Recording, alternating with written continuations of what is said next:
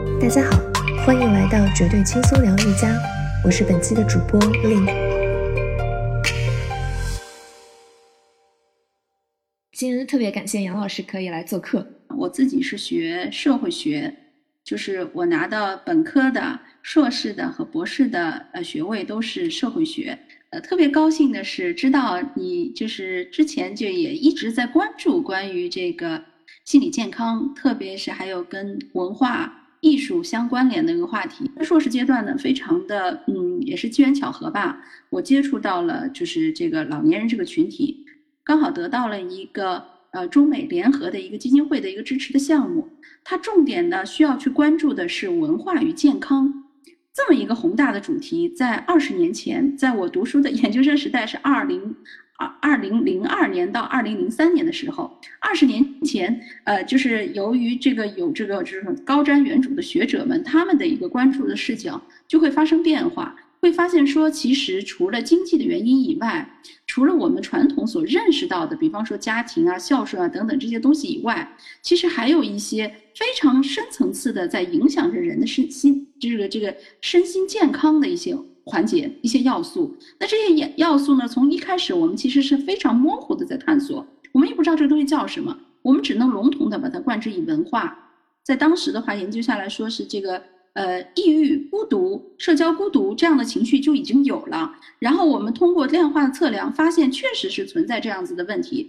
特别是在一些就是他的这个就是他的文化程度和他的这种社交模式一旦被打破了以后，就会存在着很深刻的一种就是他这种区隔、一种变化、一种区隔。用社会学的术语讲叫区隔，就是他的这种就是融入感、参与感是急剧的在下降的。特别是在他退休以后啊，老年人的退休以后。那在辅之以这个呃经济的发展、社会矛盾的加剧、家庭内部的矛盾的加剧的话，那么这样子的影响力几重作用的影响力下，老人的身心健康，尤其是心理健康是出问题的。然后呢，当时只是模模糊糊发现了说有一些情绪啊、心理一些问题，它跟以往我们认识到的传统的身体健康是不太一样的。那到了后来到了博士阶段呢，这个话题一直在延续，一直在做，做了一个动态的一个变迁的一个考察。啊，后来我工作了以后是在华东政法大学，然后呢，从事的是社会工作，特别是老年社会工作这一块相关联的一些，包括一些司法服务啊、维权啊等等，呃，社会服务型的一些呃工作，以及一些专业的教学工作。我刚好是松江区的，呃，叫做认知障碍社区友好这样的一个项目总项目的一个项目督导。我先是做一个社区的普及的工作，告诉就是我们的这些社区的其他的人，比方说社区的服务者啊。社区的这些年轻人啊，或者社区的有老年人的家庭啊等等，去告诉他们说，哦，有这样的一个病症，它大概是什么样的一个表现形式。然后呢，我们要通过入户的走访调查来宣传普及，这也是一种社会组织的服务模式。因为你你很宽泛的来谈说文化怎么影响人的这个身心健康。其实是，嗯，就是挺挺挺挺不好，因为我我学的中观的理论嘛，中观到微观的理论，其实是很难，就是非常抽象的来去解释它的。但是，一旦有了行动，一旦有了具体的一些干预服务的方式方法的时候，它是会变得很形象，而且是能够测量出来效果的。你比方说，我们就是当时听这个这个这个机构汇报的时候啊，这是有一场汇报，就是就结结合了影像的资料来向我们展示如何。让一位就是那个就是已经一个多月没有开过口的一个呃就是中度认知障碍的一个老奶奶，她后来就很激动的，就是就表达了自己的这个情绪，就在活动的现场啊，在小组活动现场表达了自己的情绪。当时呢用到的道具呢是一个实物的一个道具，跟他的经历相契合。他看到了一个东西，老物件勾起了他的这个回忆，然后他就哎呀，他就很激动的说。这个年轻的时候我卖过这个东西啊，那就是这么一个点，家属就感觉到，哎呀，就是说我们的活动是有价值、有意义的。那就是像这样子场景是很多的啊，是非常常见的。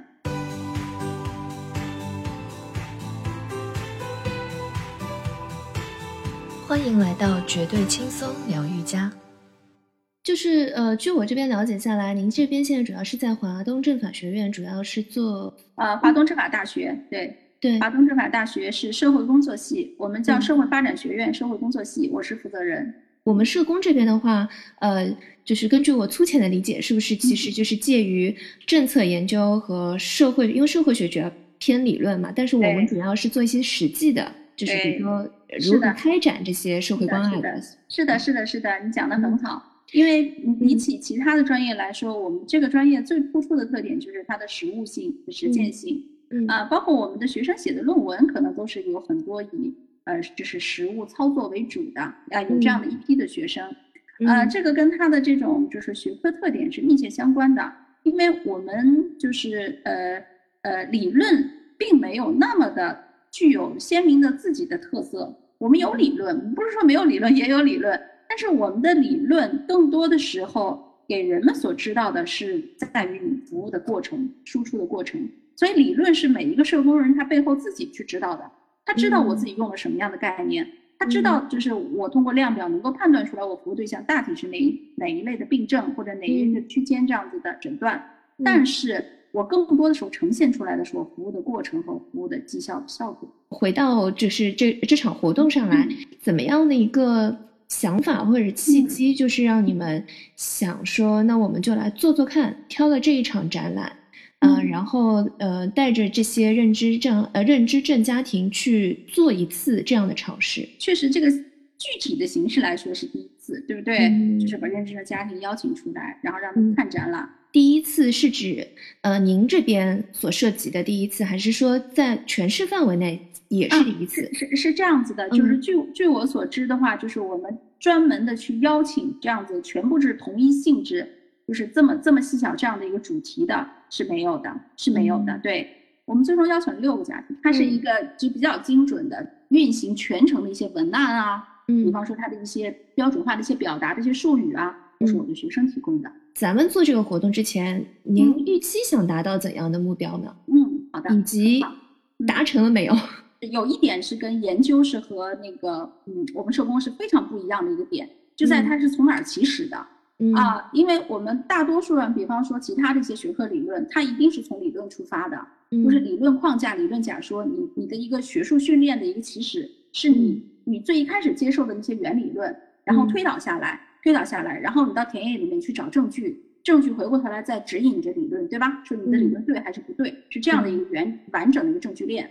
但是我们社会工作就是非常跟它有个很不一样的点在哪呢？我们的这个起始不是理论，我们这个起始叫做需求，嗯，OK，叫做需求，叫做群体社会性的这种需求，嗯，可能是一个人的需求，一个家庭的需求，也可能是整个社会性的。比如说像老龄老龄化就是社会性的需求困境啊，对吧？大家都知道怎么回事，就是你凭什么说你的这种方式方法，甚至可以简单来说，你凭什么说你的这种艺术，或者是说你走出家门的这种形式？那艺术是道具嘛，对吧？在这个里面，艺术它肯定不是说。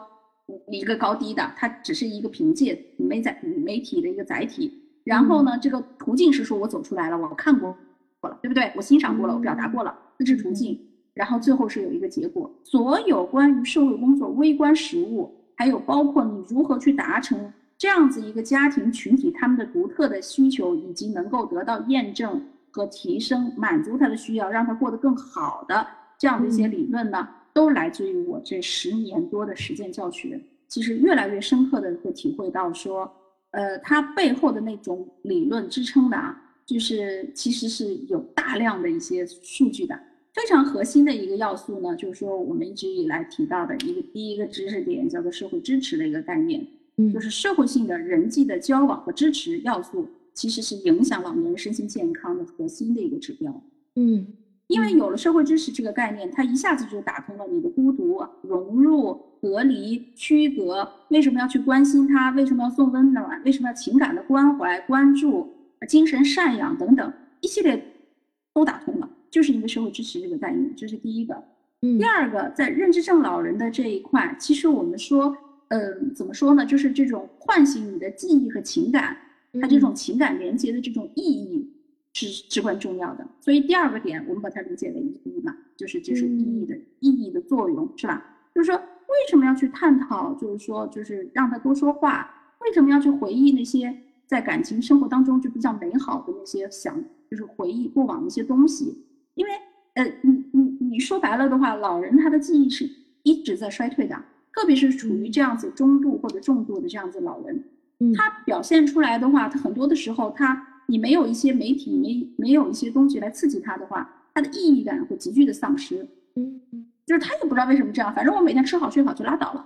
然后还有呢，家属对于家属来说，他的那种意义感的下降趋势是非常非常明显的。嗯，你比方说就是嗯，他就会就是说，老伴儿不认识我了，或者是子女子女说，哎呀，我的爸爸今天来就是叫不出来我的名字了，这种感受是很伤心的，很难受的，因为他情感的连接的这种这种意义感就没有那么强烈了。那什么样的方式好呢？我们就要找到一些他们能够接受到的、他们能够感觉到的一些东西，一些媒体、一些凭借音乐啊，还有这种软手操，就是就是手部的一些动作、音乐，老的一些音乐，就是耳熟能详的一些音乐、一些画面、一些图像、一些影像、一些动手操作的一些东西，还有包括像植物用用植物这种栽培嘛，是吧？就是体验生命成长这样子的，产生一些方方面面的情感的关联。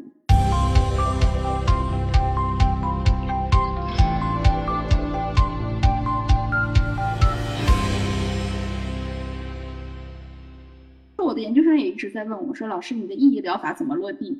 你光跟我讲意义，你怎么落地呢？你怎么把它变成一个可操作性的？说我今天这场小组活动谈的是意义，对吧？这就是一个很现实的问题。但我谈的是社会支持，那我们怎么把这些东西能给它变成一些可以操作化的一些模式？嗯，这个就变得很有趣了。在上海做做认知障碍这一块服务的。”呃，你像那个复旦大学的陈红林老师，嗯，然后还有包括像华东师范大学安秋玲老师，像上师大的那个呃刘晴轩老师，他是做园艺的，就非常资深的园艺的。就这些人同行内部，我们也在交流，每个人你做的点在哪里啊？你用到的什么模式方法？你是用什么样的方法去检验的？对于我自己来说的话，呃，把这种意义疗法、社会知识等等这些要素，呃，变成一种可操作的借鉴的话。呃，更多的来自于治疗情绪和治疗就是抑郁症啊等等这些相关联的一些，就是具体的疗法上找一些灵感，借鉴一些灵感，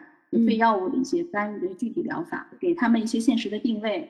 为什么要用到这次摄影展？就是非常好的一个东西呢？就是因为它符合几个要素，因为那个影像是真实的，它不是虚构的。嗯，就是你比方说我让老人看个画展也可以呀，就是。老爷爷老奶奶，你想象一下，是吧？我们激发儿童想象力，不是经常这样做吗？对不对？说你看了一个，你想到了什么？你想的是太阳，还是月亮，还是什么什么？这这个是幻想，这是想象力。但是对于老人来说，其实实物的东西、老物件、实物的东西、具体的影像、照片，然后这些东西是更加好的，因为这叫现实的东西。现实的东西需要他去辨识、去确认、去定、去重新。在脑子里面定它的那个定位，就像我们那个叫什么高德地图一样，你去定位它在哪儿，马上就锁定你脑子里面这个东西。这其实就是一种刺激啊！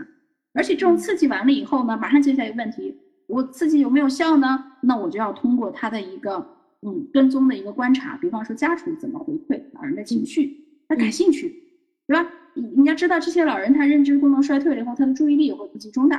嗯，那有的看一看就走了，哎，就飘了，不知道哪儿去了。那他一直会看，他会想，这就是在刺激他。嗯，还有比方说回家了以后还在说，哦，今天在那个照片展上我看到了什么什么什么，我小时候住在那里，怎么怎么怎么怎么样。他会主动的告诉他的子女，嗯，这当然就是一个进步啊，这是非常重要的。嗯，对，这是非常非常好的。那这些东西都说明你的这种疗法是起作用的。嗯，当然，我们其实呃，在那个就是除了公共的空间以外啊，我们在这种小组活动里面，呃，借用的这样子的这种道具是非常非常多的。比方说，我指导的那个上海市，嗯，第四福利院，它是民政下设的那个，就是就是上海市官办的这个呃养老福利机构，在松江区啊。那他们就是就是就是打造场景化的实物场景的，就是把那个公交站牌。七八十年代的公交站牌那种站牌的样子，放到他走廊的某一个部位上，这样子的用实物的展示来告诉老人家说，因为像老人家情绪很激动嘛，他到了晚期有一些就是跟他的那个情绪表达已经表达不出来了，是吧？就是想回家，或者是哪个点触动到他很难受，然后这个时候我们的社工就可以安抚他说，说老奶奶，你到这个站这里来等着，说的你你的老伴儿会来接你的。嗯，那你那有个东西啊，而而且用用我们这个 外行来看，说哟，你怎么在骗人啊，是吧？你怎么在骗他？他老伴儿可能都不在了，哎，但是其实这就是说现实辨识疗法它后续的一种就是就是相关联的一种验证模式嘛，对吧？就是你这么说了后，他马上情绪就安稳下来，马上就安顿下来，嗯，因为他在他年轻的记忆里面，他到那个站台那儿，每周他在工厂里上班，下了班以后在那儿等着她老公来接她，在公交车站接她，那是她非常温馨的一个场景。嗯，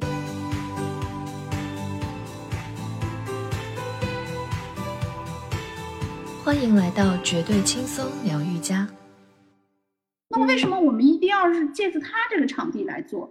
嗯，这就是另外一遍非常重要的一遍。我们除了关心着认知障碍老人，然后把他们的这需求达成这一块很重要的任务以外，我们有个嗯更大的一个野心啊，更大的一个任务就是推动全社对吧？推动全社会的这种认知障碍的友好化，嗯，就是谁在友好，对，谁要对他们友好。嗯光我友好不够，光你友好不够。你看你都有爱心啊，你很早就已经关注到了，你对他们很友好，我知道的，但是不够。我们嗯要让更多的人知道，而且我们要把这种友好嵌入到他本身的这个职能和职责里面去。不是所有的公共的文化的场所都会涉及到考虑到那么仔细的，对，是，视听障碍的，呃，就是视力障碍的、听觉障碍的等等，不会那么仔细的。对对，对吧？它是一定是有个渐进的过程，我们不可能要求说大家都一视同仁，对吧？但是嗯这种渐进的过程本身就是很有意义的。你比方说像那个视力障碍的，他那个触摸的那个，现在不是就很多很多了吗？对，包括像老年人的无障碍通道啊，对，嗯，我我们我们我最早古早的研究，我很古早的研究是来研究公共的空间的无障碍通道的。你这两年哦现在已经是啊一目了然了，大家都知道怎么回事。而且大家都知道，你尽量不要走盲道嘛，你把盲道都给占了，盲人不是就走不了了吗？对对对，吧？但是嗯什么时候我们这个像走盲道这样的事情这么深入人心的在公共空间里面，对于认知障碍老人来说，你比方说你看到一个认知障碍的老人，你就脑子里能够想得到说，哎呦，这个老奶奶是不是认知出问题了？所以她才问我几点钟。她在那里转来转去，她肯定是找不到家。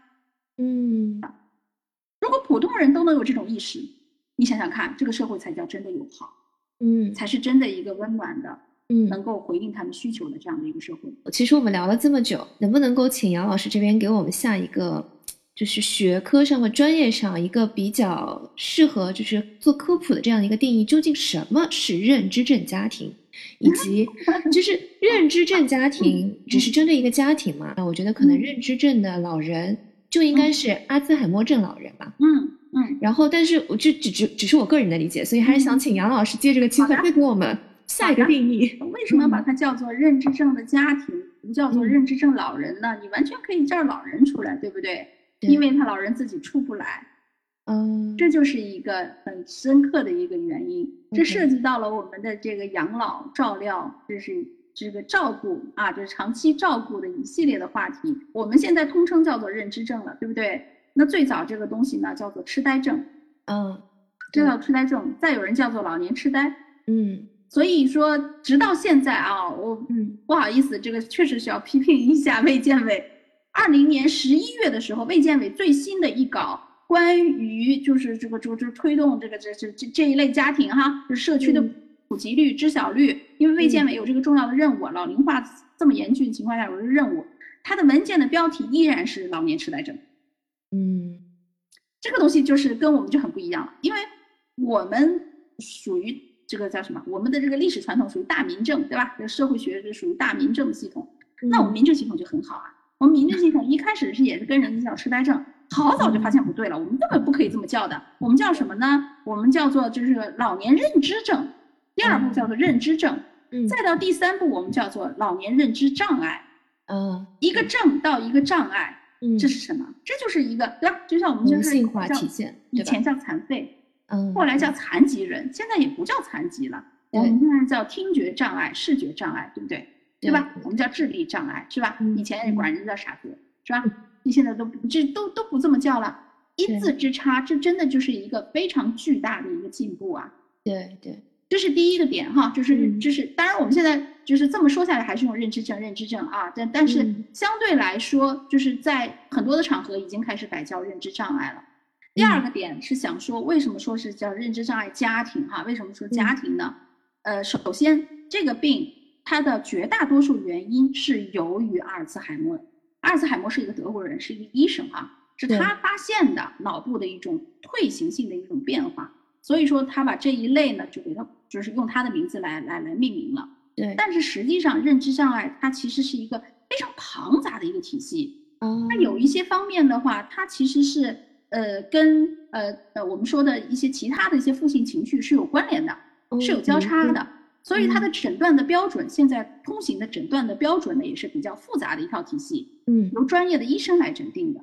那我们的社会工作者呢，是经过培训，嗯，像我自己也是到经纬中心去专门培训过的，嗯，我们的这个普通的这些从业的，就是风险排查的这些人呢，他是有一些相对来说简单的一些量表给到，但是专业的医生来看这个问题，他要辅助与其他的负性情绪同步测量。来看你是单纯的认知障碍，还是一个复合性的，就是伴随着抑郁、伴随着焦虑、伴随着狂躁，甚至还伴随着，比方说疑病症啊等等其他的一些疾病产生的一个认知功能的一个衰退。嗯，这是他的一个病症上的一个讨论。当然，认知症因为它本身它其实最明显的一个表现就是它记忆的衰退嘛，对吧？就是不变方向，呃，先是先是忘记事情。先是忘记近的事情，能想起来远的事情，嗯，就是很早以前的事情，他记得非常牢。但是当下，今天上午你吃早餐，你吃了什么？你昨天吃了什么？他记不得，他记不得。接了几个电话记不得，谁打了电话记不得，电话号码记不得，这些都记不得的。嗯，那这是样子的。再到后面，他就会变得就是不太认识人，嗯，不变方向，不变上下午。不变，今天是礼拜几，哪一年等等这样子的，所以它是逐步衰退的。衰退到了最后的时候，它是会有一些生理上的一些变化的，比方说视力也在下降，嗯。啊，比方说他的这种口齿说话口齿不清楚，比方说自理能力等等，所以它是一个症候群呐，一大个症候群。对，然后这一批人没有家属的照料，他的衰老和逝去是非常非常快的，嗯，非常非常快的。但是家属的照料，特别是照料的质量的不同，会直接影响到一个老年人他的晚年的生活质量，天天差地别。这个很简单啊，这种这种这种这种假设和通路一目了然。为什么呢？第一，没有药，我们所有的所有的认就是阿尔茨海默症这一类的大的症候群呢是没有药的，抑郁症是有药的，对吧？我们这个都知道是吧？这样子的负性情绪是有药的，但是阿尔茨海默症没有药。我们只能说有一些药物可能稍微能够起到那么零点零零几的作用，但是绝大多数药物是根本不起作用的。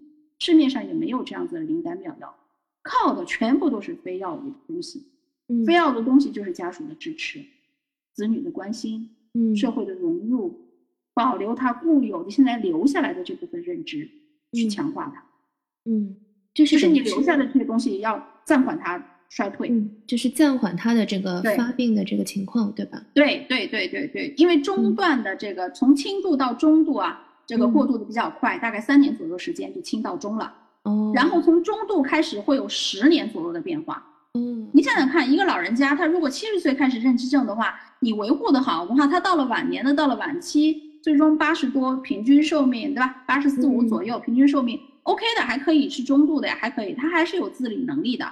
它没有发展到重度，重度到最后是没有自理能力的。对，所以这个就是看你怎么维护。所以为什么我们叫做家庭？家庭，所以家庭很重要。它真的是这样的一个家庭，这样子的家庭一定是有一位老人的，嗯，一至至至少有一位老人的，对吧？处于这个认知障碍的这个已经是开始了轻或重了嗯这个时期了。然后他在八十岁以上的一个呃这个这个发病率是百分之二十五左右。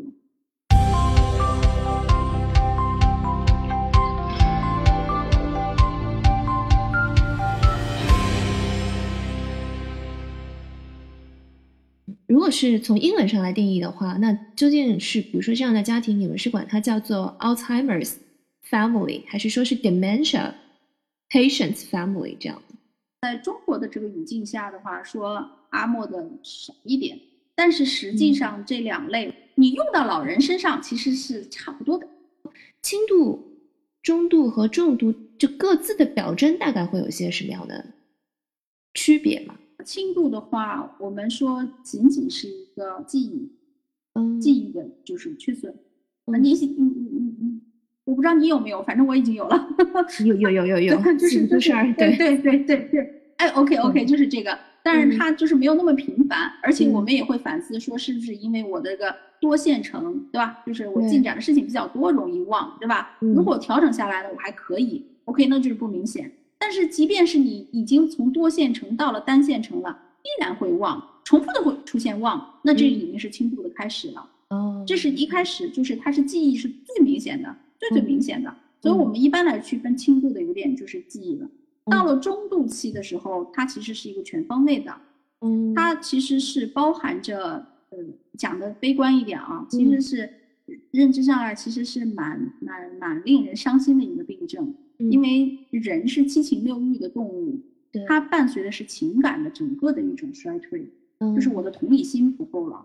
嗯。你哭了，我看着你也没反应，我还是问你今天吃什么呀？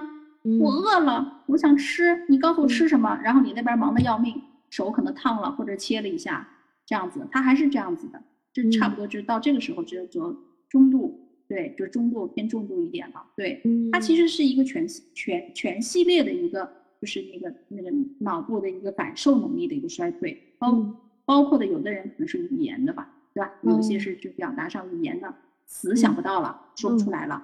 嗯他记忆可能还好，他脑子里想着这件事儿了，但是我表达不出来了，我说不出来了。这次活动做完之后，和六个家庭这样聊下来，呃，大概都会有些怎么样的反馈，以及就像我之前说的，就是什么目标达到了，什么东西嗯有点欠缺，什么东西是意想不到的。呃，那个达到的目标呢，是我们意料中的目标，是说大家都非常认可这样的一种形式，它的满意度和体验感是很好的。我们也特别特别的来叮嘱，就是他的照料长期照顾者需要仔细的去关注这些老人的一个变化，对吧？而且这些变化可能不是当下的，因为他跟我们不一样。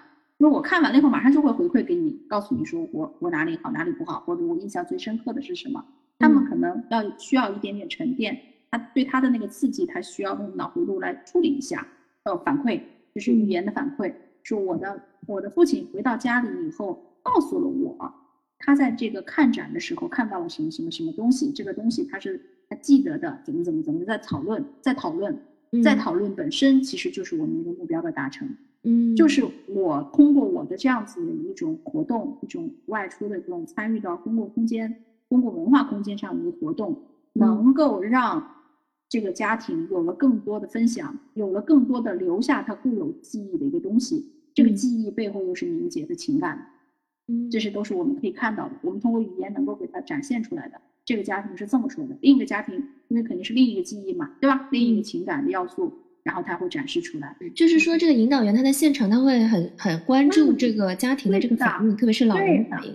一旦比如说他觉得可以，好像激起了涟漪，他就一定要抓住这个机会，对吧？对然后再不断的刺激，再去引导他。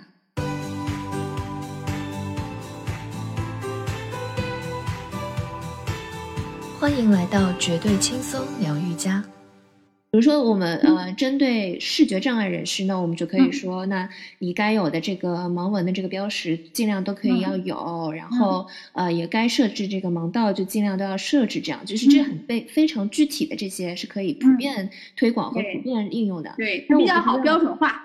对，就是那比如说像针对这样的这些认知障碍如何去标准化？对，对，有一些怎样题很有意思的，怎这个样东西。标准下来？对，嗯我跟你讲，这个问题非常有意思。为什么这么说呢？因为二零二零年开始，上海市民政局在推这个就是认知障碍的试点。嗯，它作为试点，其实它就在探索，想办法要让它标准化。对对对，就是你先做嘛，做完了以后，你的好的经验复刻。对二零二零年的话是全市挑了十个地方，嗯就是其实是大家都不知道该怎么做。你想，二零二零年才开始，全市才开始有了这个这种这种意识、这种提升、这种说法。以前只是会觉得你就是病啊，你去看就好了呀，对吧？或者你不要出来了，你你已经老糊涂了，容易走丢，你就不要再出来了，对吧嗯？是这样子一种观点。嗯那么从了那个这个友好化开始啊，二零二零年开始，二零二一年从十家普及，一下子推到二十家还是三十家，我忘记了，就全市啊，在社嗯区，他就是他出资在社区里面让专业的服务机构来做来尝试，那那你你去你去设计一下，怎么样让友好的让这些人能够出来，能够有友好环境，并且提供一套标准出来。嗯到了今年二零二二年开始，就是全市必须要有，嗯全市都在做这件事情。嗯也就是说，呃，现在目前来说，我们并没有达成一个统一的一个标识、一个共识一样的东西。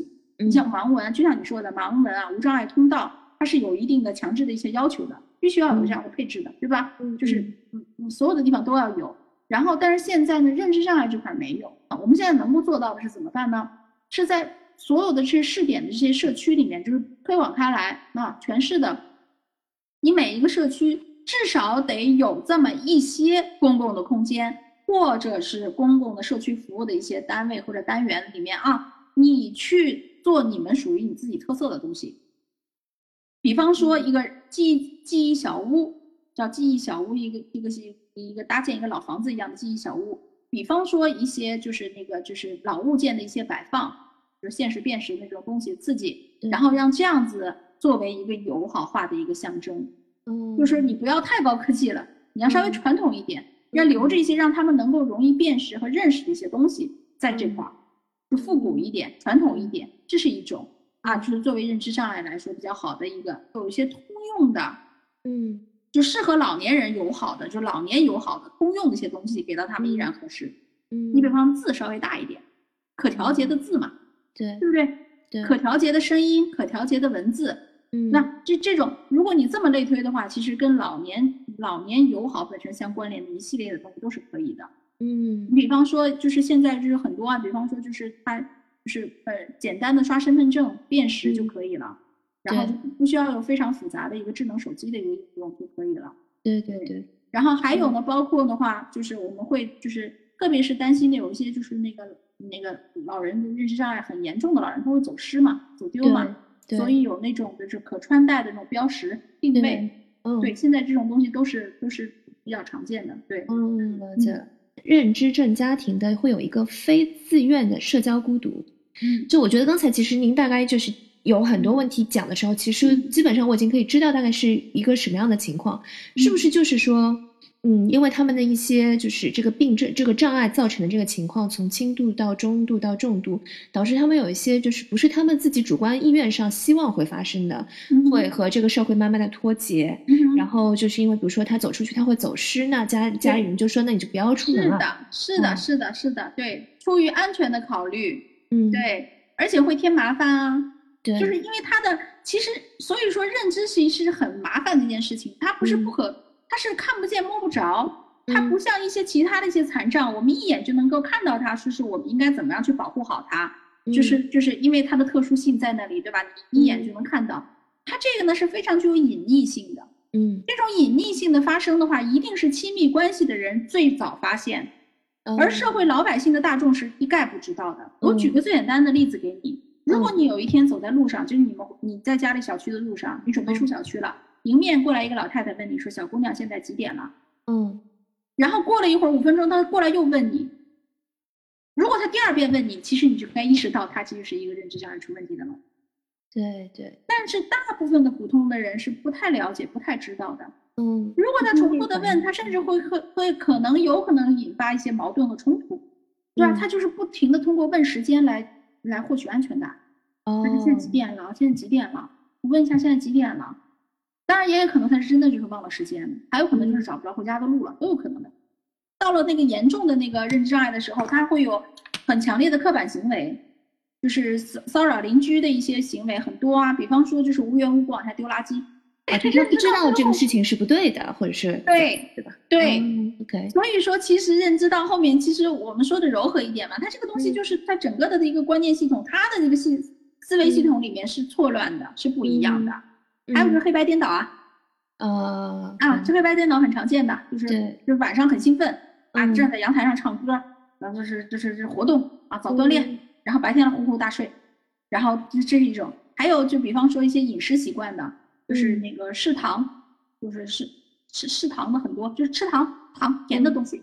专业领域上所说的就是非自愿的一种社交孤独，对吧？嗯，对这些人士来说，嗯、社会交往重要吗？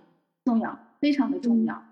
呃，是个人都需要，嗯，就是他即便是脑子出了问题，对吧？他依然是人，是人就重要。即便我们在精神卫生中心这样子的一个专业机构里面，我们都依然强调说，来自家庭的这个支持，来自社区的这个关爱，来自专业社工的这种辅助的一些的一些呃后续的一些服务都很重要，嗯，都非常重要。人际关系永远是来支撑人健康的心理健康的生活的第一要素。所以为什么我们不遗余力的要促进全社会的一个友好化？比如说像观展啊，参加一些文化艺术活动啊，这种呃，就是是融入一种公共生活的一种方式之一嘛？是不是也会帮助他能够延缓一些当然，呃行为上的衰减这样子？当然，嗯你看，你从最简单的来说，你创造了有新的生活方式，嗯他日复一日的可能不出去，他没有什么新鲜的刺激，对吧？这个本身就是就是等于是对他来说，他的他的生活是一成不变的。你现在等于增加了一个元素，就多了一个可能让他记住今天的一个新鲜的一个事物，然后这个事物你在不断的刺激他，然后不断的让他巩固，这不就是习得他的一个就是帮助他习得以以往的一些经历嘛，就是留下来这些东西嘛，对不对？那疫情它对这些家庭甚至这些老人的影响是不是挺严重的呀？当然严重。我们从另一个角度来看哈，嗯这批老人就是他为什么要走出去？嗯呃，就是哪怕是公园，对吧？不一定有这样子的一个嗯标的性的一个东西让你去看的，但是你就是走到公园里、走到小区里都是特别重要的。但是疫情现在来打断了。前面有一个专家在网上说了一段话，蛮好的。嗯呃，老年人他现在的普遍的慢性病，比方说糖尿病、高血压、高血脂，对吧？就三高嘛，对吧？对，高糖、高高高高血脂这样这样子。那然后他这个东西，尤其是以糖尿病为代表的这一批老人，他他吃了东西，他要消化的，他一定要把他的糖代谢出去，嗯他要有运动，他要有活动。这个就是你家庭的这个步伐，它跟我们的这种就整个消耗能量的方式是不太一样的。对，所以他要有让他能够保持住他健康生活的方式。那嗯那那运动啊，走出去啊，然后就包括看一看啊，就是这些东西都是你健康的生活方式的一部分。但是现在疫情之下呢，让让你不要聚集，对吧？而且说老实话，聚集不就是社交吗？对吧？是不是这样子呢？你说呢？对吧？我们是可以在手机端的，但是老年人他更习惯的肯定还是线下的面对面的在聊。你把社交打断了，你把他的糖的代谢的这个 方式给他打断了，对吧？这些东西都打断了以后，那怎么办呢？嗯那那这是很很要紧的，非常要紧的。所以我们是尽可能的说是能够保留得住，尽可能的不要说是把这个小区封起来，楼里面封起来或怎么着，对吧？这这个是嗯这个是对于他们来说，这是一个挺苦恼的一个现实的问题。当然，碰到那些有着已经就是就是一定的强迫行为的，比方说天天要下去溜两圈的这些老人，是吧？嗯那他他对他来说，他认知他又跟不上，他理解能力又跟不上，那就更麻烦了。那他会那会引起他的情绪的焦虑的，对一，定是这样子，就不舒服嘛，对吧？很难受嘛。所以估计最近这个家属的这个照顾的这个压力也挺也也挺大的哈。是的，嗯长期照料是我们特别特别关注的一个。嗯与其说我们关注老人家本身，倒嗯不如说我们对家属的这个关照是更加更加的紧要。嗯为什么呢？因为你家属照顾不到，这就是一个社会问题了。对对，把他放到哪里去啊？嗯放到敬老机构吗？不可能的。嗯敬老机构的饱和度远远超我们普通人的想象嗯啊！因为我了解的比较多，所以也知道这个是没有任何的空间能够接纳他们。嗯你的社会服务的能力，现在以我们国家现在现行的服务的能力来说，就是说百分之九十靠家庭，百分之十是靠这个专业力量的。这个哦百分之十里面再分成三七开和四四六开，就是这样子。上海是嗯三七开，也就是说只有百分之三的是专业机构，百分之七是社区照顾，百分之九十都是靠家庭。嗯那这就是我们国家就是一直以来的一个就是那个养老的一个模式。百分之九十的家庭里面，其中高龄的老人又有百分之二十五的是认知障碍的。你想想看，谁来照顾他？那可不就是可不就是家属，就是老伴儿吗？嗯所以老伴儿的这个情绪价值，老他这个患病的另一方又提供不给他，提供不了他，这个这个东西太重要。现在都讲究情绪价值是吧？都在讲这个，他他提供不了呀，对他他共情的能力在衰退，他的记忆力在衰退，的脾气变得暴躁了，然后他可能这个东西老是忘记，他自己的能力在丧失的同时，他会把坏脾气带给身边的另一个人，嗯，那这个是很糟糕的。所以我们一再说，在整个的整个的这个社会工作，对于这些认知障碍家庭的服务里面的话，家属是非常非常重要的。嗯，所以很多的服务是面向家属，哦让家属开心一点，对，让家属能够多回忆起来两个人的情感的连接的部分，而不是情感失去的部分。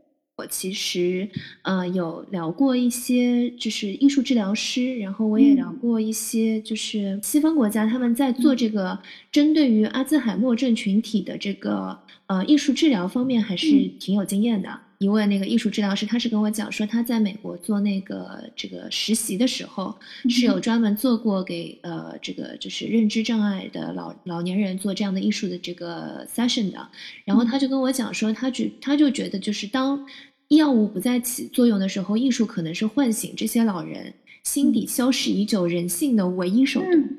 然后我就想说，因为我们这次也是在一个艺术展、一个一个摄嗯。影展上面做这样的一个一个实践，就是嗯您如何看待艺术对于这类人士的有一种，是不是有一种疗愈的作用，以及它疗愈的这个效果？嗯当然有，这艺术本身它其实是我们对于文化、对于道德、对于所有你的思想的一种展现的形式，它本身就是一种结晶。这个东西产出本身就是一个具象化的一种结晶。那这个结晶呢，它用在不同的地方，它其实起到的作用是不一样的。嗯那它给到有一些人是一个安抚心灵的作用，一种熏陶的式的，还有一些是一个提升的，这个自我修养提升的，是吧？给到这些人是这样子的帮助。那给到老年人的，特别是给到那些已经有一些功能，他处于正常水平之下的人的，那嗯他其实就是在能够想办法帮你提升一一定的这个正常的这个功能。嗯，他的这种提升呢，不在于是说我也会绘画了，我也会唱歌了。嗯我也能跟着曲子来哼哼了，不是这样子的一种，就是简单的一种模仿，它嗯在于的是背后的那种情感的那种共通。我们说所有的这些，它既然作为一个人类的一个东西，文化的一个结晶嘛，对吧？它其实是饱含了人类的情感和饱含了人类的意义的。嗯那么，我觉得拿这些东西来去不断的唤醒、来刺激、来去展现给这些老人看，给他们一些通路，给他们一些机会。那其实唤醒的背后的是我们整个的一个一个这个人性的他的那种情感和价值，这是最核心的一些东西啊，就是嗯能够让他感受到，让让他让他能够共情，让他有机会能够回忆起来，起到一些疗愈的作用。嗯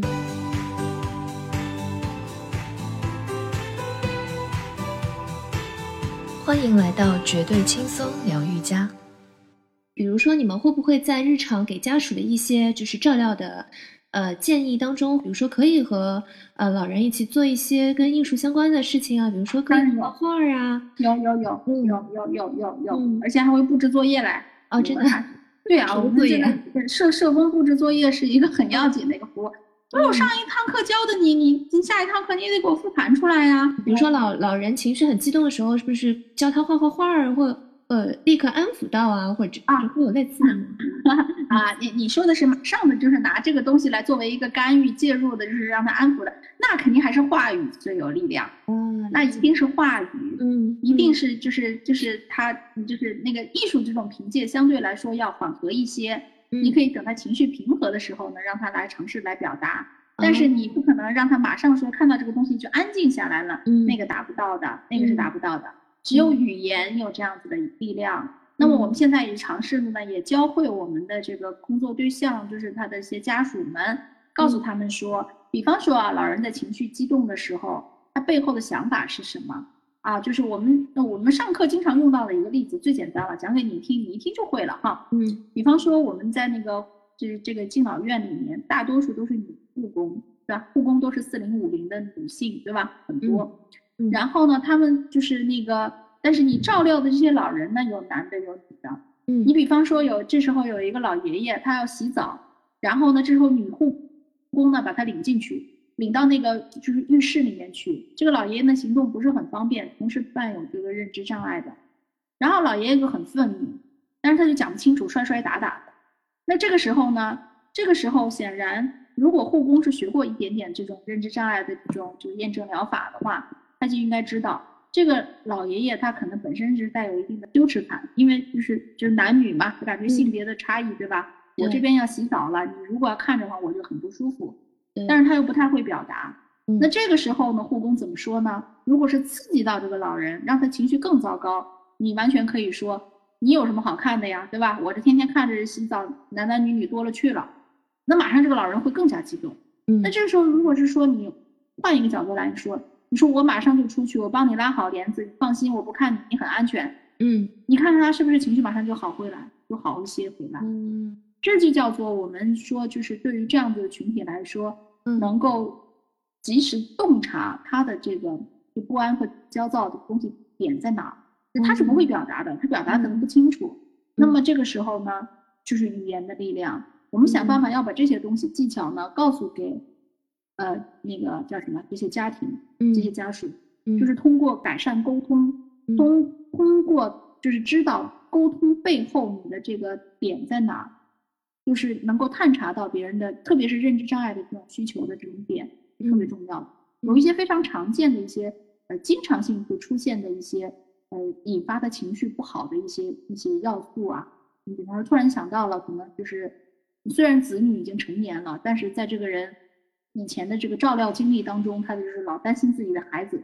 那么现在呢，这个老奶奶呢，她就就是情绪不好的时候就说。我不行了，你再看看几点了啊？我要去接孩子了，就跟你吵架，就是我这个时间都来不及了。实际上他的孩子已经成年了，嗯，听得懂吗？就是在这种时候，他就是他他幻想讲的自自己已经还是还要去接孩子这样的发脾气怎么怎么怎么。那这个时候呢，两个点，一个糟糕的点就是说你揭穿他呀，说你孩子都多大了，你想不起来，你脑子又糊涂了，嗯，那这个点就是其实不好。那另外一个点呢，如果要安抚这样的老人，就说。哎呀，今天他放学的晚，谁谁谁会去接他的？你放心吧。嗯，那好，那马上就情绪就下来。嗯，啊，就是这样子。对，就是就是那一瞬间，你要能够判断他是他是存在的他错误的那个认知的时空里，还是这个正常的这个时空里。那在他那个错误的时空里，你没有办法去纠正他的，你只能顺着他的思路呢，迅速安抚他的情绪。嗯，对，所以对错对于他来说不重要。嗯。感谢大家收听本期节目，有什么想听的话题，欢迎留言告诉我们，我们下期再见。